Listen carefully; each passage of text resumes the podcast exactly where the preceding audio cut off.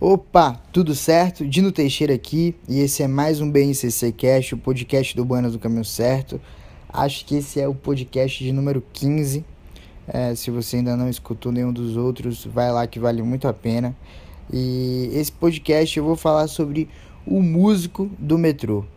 Bom, é, eu tava na 25 de março levando umas amigas lá para conhecer, dei uma passada no Mercadão Municipal ali para para comer um sanduíche mortadela. E na volta, entrei no metrô, estamos lá conversando numa boa. Eis que entra um rapaz com um violão e sem correia, segurando assim o violão e começou a tocar, cara, muito, muito alto assim. Ele tava até meio longe, tava no mesmo vagão, lógico, mas na outra porta e ainda assim eu consegui escutar e fiquei prestando atenção. E eu vou passar para vocês alguns insights que isso me gerou. O primeiro de todos foi o seguinte: o cara entra no metrô e começa a tocar. Ele toca duas ou três músicas, depois passa com um chapéuzinho para poder pegar algumas moedas ou dinheiro, enfim. E a primeira coisa que eu fiquei pensando é o seguinte: esse cara pagou a passagem do metrô para estar tá ali, lógico, sei lá, 3,80, 3,75 em São Paulo. Então, por mais que seja um valor pequeno, ele já assume um risco, né? Tipo, o cara entra, paga 3,75 e começa a tocar de vagão em vagão para tentar conseguir essa grana de volta e mais um pouco, né? Para poder ter lucro no final do dia. Ou seja, até o músico do metrô já meio que entende essa relação de risco é, que existe na música, de você ter que investir para poder ter retorno, não tem jeito, né? Não dá para ser do zero. E o cara confia tanto no trabalho dele que ele sabe que no final do dia ele vai sair com uma margem de lucro ali e aquilo que faz ele se sustentar. A segunda coisa que eu fiquei pensando foi o seguinte, cara, é, que desafio, né? Porque tá todo mundo ali conversando, pô, tem gente que tá dormindo no metrô, tem gente que tá no telefone, tem gente que tá com, ouvindo música no, no, no fone de ouvido, tem gente que tá lendo livro, e o cara entra tocando uma música, como reter né, a atenção da plateia. E ele conseguiu, todo mundo ficou olhando, eu dei dinheiro, a galera deu dinheiro, bateu palma. E por quê? Porque o cara era bom, velho. O cara tocou ali com o coração, com a alma, escolheu boas músicas para tocar. Tocou uma música do Arnaldo Antunes, acho que chama A Casa é Sua, uma coisa desse tipo assim. Bem boa música. E, e agradou, chamou atenção, conseguiu reter a atenção do público, mesmo numa situação adversa. Então você que é artista, velho, nem sempre vai estar tá favorável, né? Você pode tocar num festival em que você é a menor banda, ou você pode estar tá tocando com a atração principal que não tem um som tão a ver com o seu, mas você tem que dar o seu melhor sempre e, velho, focar no positivo. Às vezes a galera fica com puta cagaço de entrar no palco, nossa, vai estar tá tudo errado, a galera pode não gostar e tal. Nada, velho, fecha o olho, canta com o coração, com a alma, que as pessoas vão te respeitar e independente delas gostarem daquele gênero musical ou não, pelo menos elas vão prestar atenção. Se você fizer por merecer e demonstrar segurança, sacou? Porque foi isso que o cara mostrou, velho. Acho que também é, a segurança dele vem de um outro ponto que eu quero falar aqui, que é o seguinte. Eu vi uma apresentação dele. Há quanto tempo aquele cara tá fazendo isso? Só Deus sabe, né?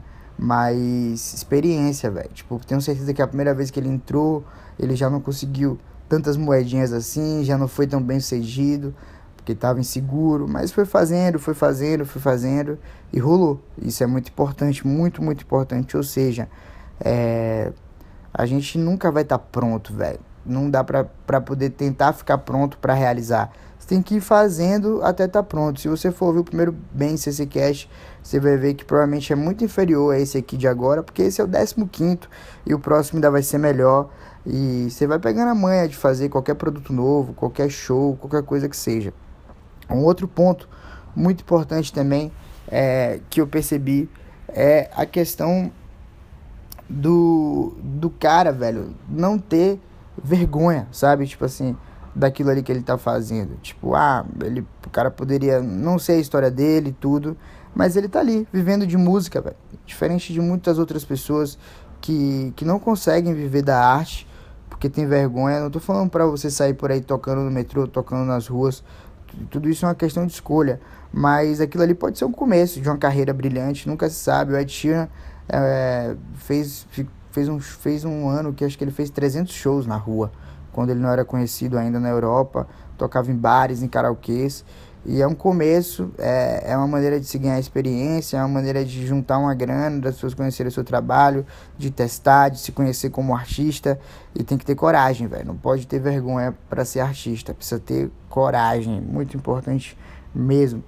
E, cara, esse cara me despertou muitas coisas boas, assim. Fiquei muito feliz, por isso que eu ajudei ali de alguma forma. É, achei bem bacana a iniciativa dele. Lógico que existem outros, mas só vendo mesmo para poder entender por que, que eu tô gravando esse podcast falando desse cara. Ele nem era o cara mais afinado de todos, nem tocava o melhor violão de todos, inclusive o violão dele era bem ruim, mas tirou som, cantou com coração, emocionou e é isso que vale, sabe? Então, nem sempre você precisa ser o mais afinado, ter o melhor instrumento. Se você faz aquilo ali com força de vontade, com garra e, e deixa transparecer isso para as pessoas, elas entendem. E é por isso que tem tanto case de sucesso no YouTube, né? Porque as pessoas que estão ali usam capotraste porque não sabem tocar com pestana direito, é, tocam músicas dos outros porque não, ainda não tem a manhã da composição, mas fazem com muita verdade, com muita com muito coração, né? Com muito amor. E é, e é isso que conecta, sabe? Independente de você cantar sertanejo ou heavy metal, você tem que fazer com muita vontade, muita verdade, senão as pessoas percebem. O cheiro da mentira, ele é muito forte, sabe? E aí o nego percebe, dá um, dá um dislike ou, ou para de prestar atenção. E, e, quantas vezes eu passei por músicos de rua ali na Paulista e vi que o cara tava ali fazendo por fazer, tipo, ah, velho, se quiser deixa o dinheiro aí, foda-se, é isso mesmo. Aquele cara não, velho, ele não tava ali pelas moedas, ele tava feliz tocando. E se rolar a grana depois, melhor ainda, né? Porque tem o lanche no final da tarde, tem a passagem de volta para casa e, e tem um dinheirinho para pagar as contas, né? Que é sempre bom. Mas o dinheiro não é o, o objetivo, ah, eu vou entrar nesse vagão, tomara que eu ganhe 18 reais. Não, vou entrar nesse vagão, meu, vou fazer um puta show, animar o dia dessas pessoas, fazer com que elas sintam um pouco da minha arte. E se rolar uma grana, tá ótimo, sabe? É, esse pensamento é muito importante, sabe? Principalmente para quem está começando.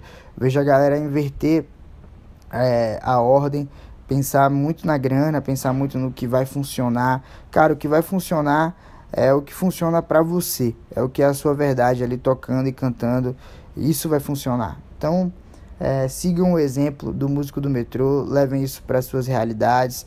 Nem sempre as condições de palco vão ser as melhores. Às vezes vai ter um vagão balançando, você vai estar tá sem correr e você vai ter que, que, tocar violão ao mesmo tempo se equilibrar, cantar, é, lidar com as pessoas que também estão de mau humor e não vão tá prestando atenção no que você está falando, mas foca, foca em caras como eu, que estavam ali amarradões, curtindo o som e, e felizes por aquele momento. Então é isso. Esse foi o BNCC Cast de hoje. Espero ter ajudado de alguma forma e ter incentivado a sua carreira de alguma forma. É, se você quiser acompanhar um pouco dos bastidores da minha vida, pode me seguir lá no Instagram, é Dino Teixeira. Meu perfil é fechado, mas eu aceito todo mundo quase todo mundo, né? Eu sempre dou aquela olhada, assim, às vezes são os fakes ou umas clínicas de alguma coisa, eu nunca aceito, mas é, vocês lá são sempre bem-vindos, podem deixar comentários nas fotos, nas stories, que eu respondo, beleza? Tamo junto, galera, valeu, forte abraço, sucesso, tchau, tchau.